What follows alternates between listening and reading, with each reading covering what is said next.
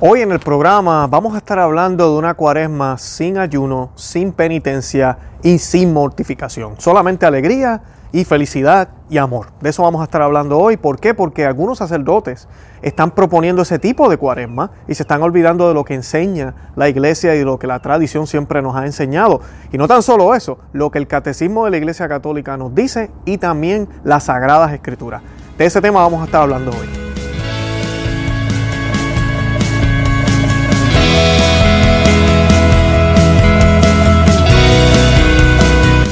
Bienvenidos a Conoce, Ama, Vive tu Fe. Este es el programa donde compartimos el Evangelio y profundizamos en las bellezas y riquezas de nuestra fe católica. Les habla su amigo y hermano Luis Román y quisiera recordarles que no podemos amar lo que no conocemos y que solo vivimos lo que amamos. Hoy en el programa, la razón por la cual he decidido traer este tema es porque ya he visto algunos, algunas homilías de ayer del miércoles de ceniza eh, de algunas parroquias, mensajes por medios sociales como Instagram y pues me encontré con este, me encontré con una foto de un sacerdote, parece que es un selfie tomado desde el altar. Ah, no voy a publicar la foto, tampoco quiero decir el nombre del sacerdote porque no es noticia, realmente esto está solo en los medios sociales y pues eh, me reservo esa información. Puede ser que alguno cuando escuche lo que voy a leer ahora pues sepan quién es, pero pues lamentablemente se está proponiendo este tipo de cuaresma, una cuaresma alegre, una cuaresma basada en amor. Y realmente pues eso no es lo que la iglesia nos ha enseñado de siempre y no es lo que espera nuestro Señor Jesucristo. Hoy les voy a estar leyendo del Evangelio de San Mateo capítulo 6 para que vean qué es lo que realmente espera del Señor de nosotros, que realmente es oración, eh, limosna y penitencia. Y de eso vamos a estar hablando en unos minutos. Pero antes de comenzar el programa, yo quisiera que nos encomendáramos, como siempre lo hacemos, a la Santísima Virgen. Y lo vamos a hacer en el nombre del Padre y del Hijo y del Espíritu Santo. Amén. Acepta, querida Madre y Reina mía, toda mi persona y cuanto con la gracia de tu querido Hijo he podido hacer de bueno. Yo mismo no soy capaz de conservarlo, dada mis debilidades e inconstancia y la forma en que me combaten continuamente mis enemigos espirituales. Veo todos los días caer por tierra los cedros del Líbano y convertirse en aves nocturnas las águilas que volaban en torno al sol. Mil justos caen a mi izquierda, diez mil a mi derecha. Mas yo confío en ti, mi poderosa y más que poderosa Madre. Tenme que no caiga, conserva mis bienes que no me saqueen, protege en mí la vida divina. Defienda a quien a ti se ha consagrado. Yo te conozco bien y en ti confío. Eres la Virgen fiel a Dios y a los hombres, que no dejas perder nada de cuanto a ti se confía. Eres la Virgen poderosa. Nadie podrá hacerte daño ni perjudicar tampoco a los que tú amas. Amén. En el nombre del Padre y del Hijo y del Espíritu Santo. Amén.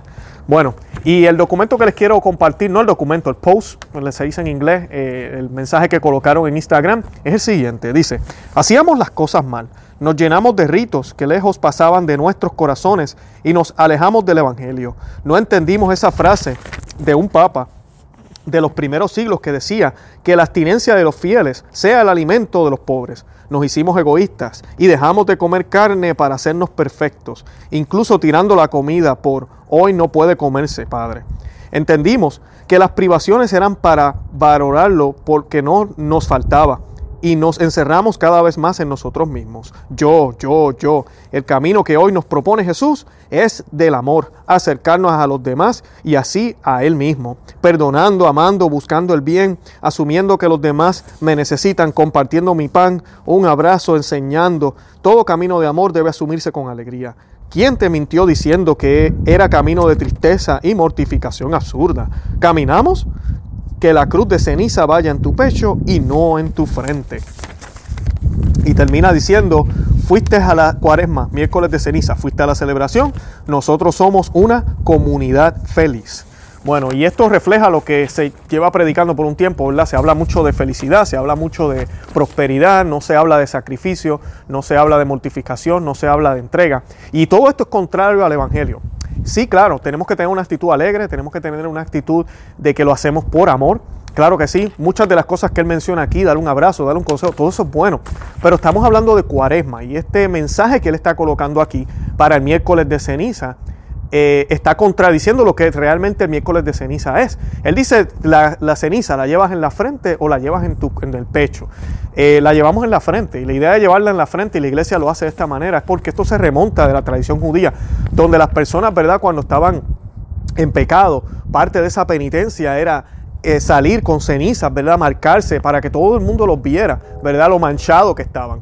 En la iglesia, en su sabiduría, ¿verdad? Y nosotros siempre nos debemos comparar con Cristo, sabiendo, ¿verdad? Tenemos y sabemos que Cristo es perfecto. O sea que la iglesia en su sabiduría determinó que todos los católicos, ¿verdad? merecen ponerse la ceniza también. Todos, porque si nos comparamos a Cristo, Cristo es perfecto. No hay uno solo de nosotros que no merezca tener esa marca de ceniza. Y por eso es que lo hacemos al principio de la cuaresma, el primer día de cuaresma, porque da ese significado de penitencia, de arrepentimiento, de humillación. Y se hace en la frente, sí, para que la gente lo vea, para que tú te veas con esa marca, para que te reconozcas como polvo, como pecado, como poca cosa, como que no has hecho lo que tenías que hacer. No se trata de salir de ahí tristes y desesperados y deprimidos y pensar que esto no es para nosotros, no para nada. Hacemos todo esto y teniendo en cuenta de que ya nuestro Señor vino, murió en la cruz, resucitó y que tenemos esperanza y que sabemos que podemos alcanzar el camino porque Él ya lo trazó, ya Él lo caminó por nosotros. Lo, único que tenemos que hacer nosotros es cargar nuestra cruz y seguirle, como Él mismo nos dice, como el Señor nos dice. Así que sí, eh, tenemos que tener esa felicidad interna, pero eso no significa que externamente e internamente también yo no haga penitencias, yo no haga esfuerzos para poder mantenerme fuerte. Y lamentablemente este tipo de lenguaje es como si yo fuera a, aprender algún deporte, vamos a decir que yo soy boxeador y me voy a preparar para una gran pelea, voy a donde mi adiestrador o el, que me quiere eh, dar el entrenamiento, perdonen, y el entrenador me dice, pues mira, eh, Luis, yo creo que tú tienes muy buenas destrezas y ya, no hay que hacer nada. No te preocupes por dieta, no te preocupes por ejercicio, no te preocupes por trabajar largas horas en esto. Tú vas a ganar, yo voy a ti. Vamos a celebrar desde ya que, que ganamos, que ganamos porque tú tienes mejor destrezas que el otro. Vamos a celebrar. Y nos quedamos en esa pachanga, en esa parranda de alegría. Llegó el día de la pelea, ustedes saben ya, ya qué va a pasar. Y es exactamente lo mismo en el mundo espiritual. Nosotros tenemos que prepararnos. Y nuestro Señor fue muy claro cuando hablaba del ayuno y decía que hay demonios que solamente con ayuno y oración podían ser expulsados de nuestras vidas. Y de, en este caso de otras personas. Pero en nuestras vidas hay demonios que nos molestan. Fuerzas, entes que no podemos ver, como dice San Pablo, fuerzas que no se ven, que nos pueden hacer muchísimo daño. Y no podemos confiar en nuestras propias fuerzas nada más. Ay, no, no, no, es que pues no tengo que, no, no tengo que hacer nada, ¿verdad? No, al contrario, yo tengo que suprimir mis deseos, tengo que entregarle más al Señor, no solamente las cosas buenas y lo que yo debo entregar normalmente, sino más de lo mismo que me ha dado entregar. Y eso vamos a estar hablando hoy de la verdadera limosna, que no es solo dar dinero, de entregar lo mío para que entonces el Señor pueda obrar en mí, porque entonces yo me debilito, yo me hago menos. ¿ok? Cuando nosotros hacemos ayuno, hacemos todas estas prácticas que la iglesia nos propone y nos sigue proponiendo, en estas prácticas nosotros recordamos lo pequeño que somos y lo mucho que necesitamos de Dios. Así que tengamos eso siempre en cuenta lamentablemente este mensaje va en contra de todo. Inclusive miren esto, el, numeral 1434 del Catecismo de la Iglesia Católica, el de, el de Juan Pablo II, dice, la penitencia interior del cristiano puede tener, expresiones muy variadas. La escritura y los padres insisten sobre todo en tres temas. El ayuno, en tres formas, disculpen, el ayuno, la oración y la limosna que expresan la conversión con relación a sí mismo, con relación a Dios y con relación a los demás. Y atiendan, muy bien que expresan la conversión, el convertirnos, el, el, el, declararnos pecadores y cambiar nuestras vidas, el tener esa intención de convertirnos, de cambiar se, expresa de esas tres formas, en relación a sí mismo, a nosotros mismos, en relación con Dios y en relación con los demás, que eso va en acorde con el ayuno, la oración y la limosna. Ahorita van a ver. Junto a la purificación radical operada por el bautismo o por el martirio, citan como medio de obtener el perdón de los pecados, los esfuerzos realizados para reconciliarse con el prójimo, las lágrimas de penitencia, la preocupación por la salvación del prójimo, eh, y la intercesión de los santos y la práctica de la caridad que cubre multitud de pecados. Siempre cuando leo el pasaje de las lágrimas de penitencia me recuerdo de San Pedro. San Pedro negó al Señor y dice las Sagradas Escrituras que lloró amargamente. Esa fue su penitencia, lloró amargamente. Dice la tradición que las marcas de las lágrimas de San Pedro hicieron marcas en la cara de tanto que lloró después de haberse dado cuenta del gran pecado que hizo, ¿verdad? San Pedro no fue como que, ay Dios mío, qué pecado, pero nada, ya él va a morir por mí, él ya hizo el sacrificio, pues yo estoy bien, yo estoy bien porque yo soy hermano del Señor. No, él lloró y lloró y lloró y lloró. Y, sabrá Dios qué cosas, ¿verdad? Qué cosas dijo, qué oraciones hizo. Pero lloró, lloró y lloró. Y cuando vino la oportunidad de poder reconciliarse con el Señor completamente. El Señor le da esa oportunidad, nos la da a tú y a mí todos los días en el confesionario. Nos mira y nos dice, ¿en verdad me amas? Y entonces nosotros tenemos que expresar nuestro amor. Lo hizo tres veces con San Pedro, tres veces le preguntó, ¿por qué? Porque tres veces él lo negó. Por eso tenemos que confesar nuestro amor al Señor a través de la, de, la confesión, a través de decirle lo que hemos hecho mal, de reconocer lo que hemos hecho mal.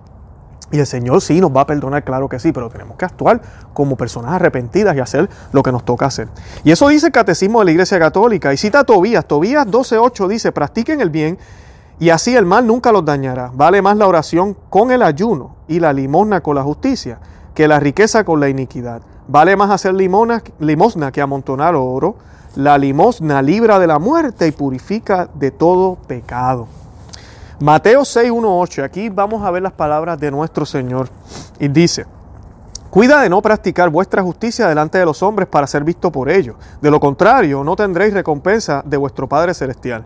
Por tanto, cuando hagas limosna, no lo hagas eh, diciéndole a otros por delante, como hacen los hipócritas en la sinagoga y por las calles, con el fin de ser honrados por los hombres. En verdad os digo que ya recibieron su paga. Tú, en cambio, cuando hagas limosna, que no sepa tu mano izquierda lo que tu derecha ha hecho. Así tu limosna quedará en secreto, y tu Padre que ve en los secretos te recompensará. Cuando oréis, no seáis como los hipócritas, que gustan de orar en las sinagogas, en las esquinas de las plazas, bien plantados para ser vistos de los, de los hombres. En verdad os digo que ya recibieron su paga. Tú, en cambio, cuando vayas a orar, entra en tu aposento y después de cerrar la puerta, ora a tu Padre que está allí en lo secreto, y tu Padre que ve en lo secreto te recompensará. Bueno, y continúa con el Padre nuestro, que no lo voy a leer ahora, y vamos a brincar entonces al versículo 17, que dice, tú en cambio cuando ayunes, perfuma tu cara, eh, perfuma tu cabeza y lava tu cara, para que tu ayuno sea visto no por los hombres, sino por tu Padre que está allí en lo secreto. Y tu Padre que ve en lo secreto te recompensará. Bueno, de, esto, de este capítulo, estaba leyendo de Mateo 6 del 1 al 18, voy a enfatizar el versículo 3, 6 y 17. Y los tres comienzan diciendo tú en cambio. El primero es tú en cambio cuando hagas limosna. O sea que ya nuestro Señor nos está diciendo que Él espera que tú hagas limosna. O sea que cualquier persona que les diga a ustedes dónde en la Biblia dice que hay que hacer limosna, eso era cosa del Viejo Testamento, aquí estamos citando a nuestro Señor Jesucristo. Tú en cambio cuando vayas a orar, dice el versículo 6, o sea que Él espera que oremos. Y el versículo 17, que es el más controversial, tú en cambio cuando ayunes, o sea que Él asume que usted va a ayunar. Entonces nos está diciendo qué hacer cuando ayunemos, porque es algo que, eh, como dicen en inglés, dice given, ¿verdad? Él espera que lo hagamos, Él espera que se haga. Él lo da ya por sentado que tú y yo lo vamos a hacer, porque es lo que todo eh, judío hacía y lo que todo cristiano está llamado a hacer. Así que esa parte es importante, o sea que sacerdote que leíamos al principio, ¿verdad? Que hacíamos todos estos ayunos, botábamos la comida, ay, ay, ay, o sea, ¿de qué usted está hablando? O sea, esto es lo que el Señor nos pide. Claro, botar la comida está mal también, pero esto es lo que el Señor nos pide. No mezclemos eh, ¿verdad? naranjas con manzanas, ni manzanas con botellas, ni todo ese revuelo. No hagamos nada de eso, porque entonces vamos a estar enviando un mensaje errado. Mi intención con este video, yo no soy sacerdote, pero los que me siguen, el Señor me, ha dado la responsabilidad de tener mucho cuidado cuando yo hablo aquí, ¿verdad? Porque son, son miles ya los que nos siguen. Y, y para mí, mi responsabilidad o lo que yo quiero con este video es que usted cuando termine de escuchar este video se siente y le ofrezca ayuno, oración y limosna al Señor. Yo les di una idea ya en otro video, le dije que oremos por la iglesia y por el Santo Padre, les dije que ayunaran por él y que hagan limosna por las organizaciones que defienden la sana doctrina. Esas son mis sugerencias. Usted tiene también sus, necesidades y usted sabe, ¿verdad?, que, por qué lo quiere hacer. Pero hagámoslo, es lo que el Señor nos pide. El ayuno ordena las pasiones y desarrolla virtudes. Yo les he dicho muchísimas veces, hay personas, nosotros los hombres que tenemos problemas con la mayoría, no la mayoría de los hombres, pero la mayoría de los problemas de pornografía es en los hombres. Y, es gracioso cuando la gente me dice, yo quiero romper ese vicio, yo quiero romper ese vicio, pero no pueden ayunar. No pueden ayunar más de un día, no pueden ayunar, no pueden controlar su estómago, no pueden controlar su boca, pero quieren controlar sus apetitos sexuales. ¿Ven, ven, ven lo que está pasando aquí? Tenemos que ensayar, practicar, adiestrarnos, como decía ahorita con el boxeador, para que cuando venga la verdadera batalla, en este caso es la pornografía, podamos ganar. Pero si no hacemos estas prácticas, entonces ¿cómo vamos a pretender que se haga? ¿Cómo vamos a pretender salir del hoyo en el que estamos metidos?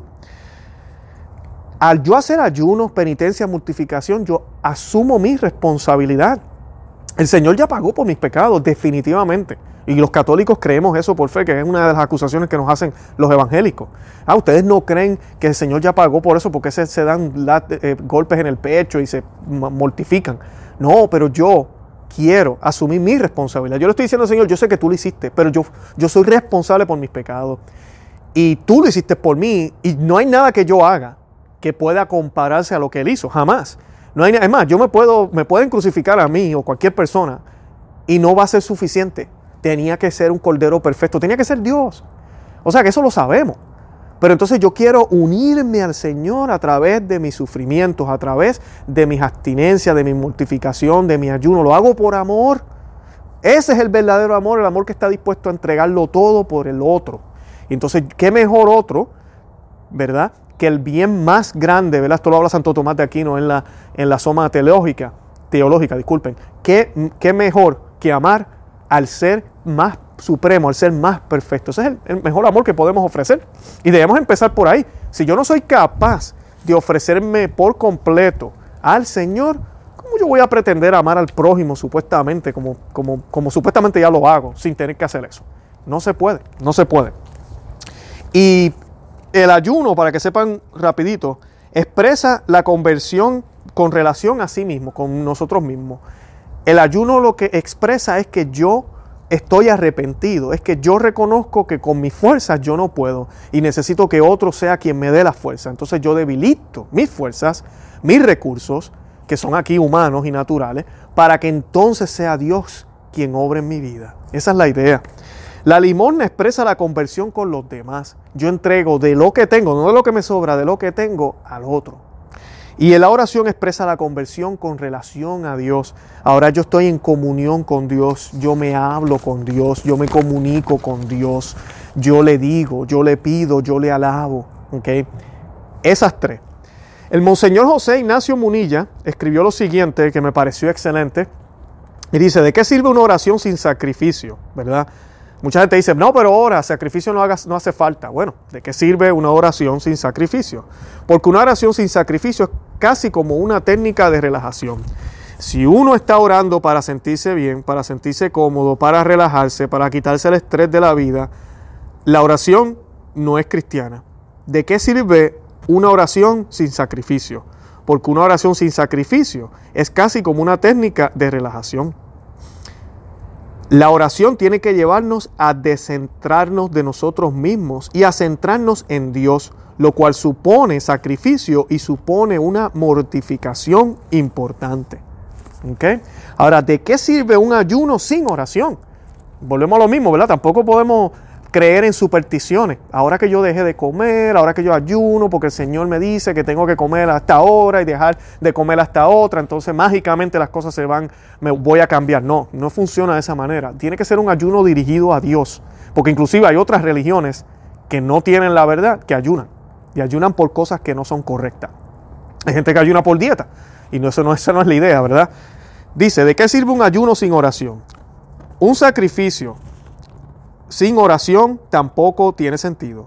La virtud del ejercicio cristiano del ayuno y de la mortificación no se trata de una mortificación para hacernos los fuertes. Es una técnica de autocontrol. No sirve de nada si el sacrificio no nos pone en presencia de Dios. ¿Y el ayuno sin limosna? ¿Para qué sirve? Tal vez para ahorrar, pero no será un ayuno cristiano. Si tú haces ayuno para entregarte más al prójimo. Si haces ayuno es para entregarte más al prójimo, disculpen. Y la limosna sin oración, ¿verdad? Solamente dar y dar amor, dar abrazo, dar consejo, pero no aumentar mi oración esta cuaresma. ¿Verdad? Sirve para algo. Está en el fondo, esta en el fondo es una filantropía. demuestro lo bueno que soy ejerciendo la ayuda al prójimo sin oración, sin relación alguna con Dios. Como decía la Madre Teresa de Calcuta, que cuando Dios le pedía, cuando hacía, cuando hacía limosna al prójimo, ella decía, sé tú mis pies, llévame a los pobres, sé tú mis manos, sé tú mis labios. Que lo importante de la limosna es que soy digno de Dios cuando lo practico. Es por eso que sin la oración la limosna no tiene nada de cristiano. No se trata de dar por dar. No se trata de dar para que me vean o no se trata de dar para que, me para que el Señor me recompense. Entonces llegué al cielo, que es lo que mucha gente piensa. No, cuando yo hago limosna, hago el bien, yo lo hago porque yo quiero ser instrumento del Señor. Así de sencillo.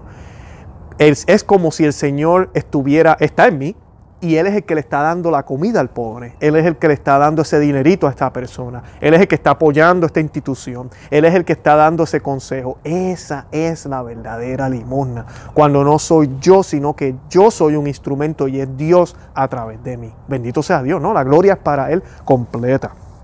Y la limosna sin ayuno. Bueno, también es totalmente insuficiente porque está dando de lo que te sobra, pero no has sido capaz de privarte de nada para ejercer la limosna. Ese pasaje de la viuda, Jesús alabó a aquella viuda que daba esas pocas monedas, porque estaba dando de lo que necesitaba, es decir, daba de su ayuno, no, no de una técnica de relajación. La oración tiene que llevarnos a descentrarnos de nosotros mismos y a centrarnos en Dios, lo cual supone sacrificio y supone una mortificación importante. Así que importantísimo, ¿verdad? ¿De qué sirve entonces la limosna sin oración si realmente yo no estoy dando de lo mío? ¿Verdad? Yo tengo que dar de lo mío. Yo tengo que, que, dar ayuno. Disculpen, ¿de qué sirve el ayuno sin limosna? Eso es lo que estábamos diciendo. Yo tengo que dar de lo mío primero. Entregarle a Dios de lo mío para que entonces el Señor me dé para yo poderle entregar a los demás. ¿Ven, ¿Ven cómo hace sentido? Y ven cómo estas palabrerías que a veces nos hablan están completamente equivocadas. Así que me pareció muy, muy bonito esto de, Ignacio, del Monseñor Ignacio Munilla. Eh, que el Señor lo bendiga donde quiera que esté. Y pues nada, eso le comparto hoy. Espero que entendamos que la cuaresma sí tenemos que tener siempre una... Nosotros somos felices, somos cristianos, hay una felicidad interna de nosotros. Pero tenemos que tener presente que no todos los momentos en la vida van a ser de alegría. Van a haber momentos de tristeza, van a haber momentos de solemnidad, van a haber momentos de silencio, también van a haber momentos de alboroto, de fiesta, van a haber momentos de vida y de muerte, van a haber momentos de claridad y de oscuridad. Pero nosotros siempre esa felicidad la llevamos dentro y la manifestamos a través de los gestos y las cosas que nos que tengamos que hacer en ese momento en específico. Y ahorita estamos en un tiempo de preparación, de penitencia para la Pascua, para la Semana Mayor. Entonces no podemos estar ya con una alegría y casi, como dicen en Puerto Rico, un party. ¿ok? No podemos estar de esa forma ya celebrando casi la Pascua dentro de la iglesia. Y cuando llegue la Pascua, ¿qué vamos a hacer? No, no puede ser. Estamos en tiempo de ayuno, de abstinencia, de mortificación y de oración. Espero que les haya servido de algo la información. Los invito a que vean los otros videos. Les estoy colocando los enlaces aquí. Hicimos uno del ayuno, hicimos uno que hablamos también con el canonista eh, Carlos Acasa sobre las obligaciones de los cristianos y cómo la ley canónica nos habla de esto también. Y hicimos también otro sobre la cuaresma. ¿Ok? Así que se los dejo todos aquí para que los puedan ver y orientarse. Los invito a que visiten nuestro blog, conoceamevivetufe.com, que se suscriban al canal, que nos sigan en Facebook, Instagram y Twitter y que le den me gusta a Thumbs Up para que otras personas también lo sigan viendo, compártenlo. Eh, gracias por seguirnos, gracias por el apoyo y de verdad ustedes no saben cuánto yo disfruto hacer esto y nada, eh, espero que estén teniendo una super cuaresma, eh, no olviden hacer el Santo Rosario por la iglesia, por el Papa y el ayuno, ofrecerlo también por todo lo que está pasando en la crisis, por el Papa y por todo lo que está pasando en la iglesia. Santa María, ora pro nobis.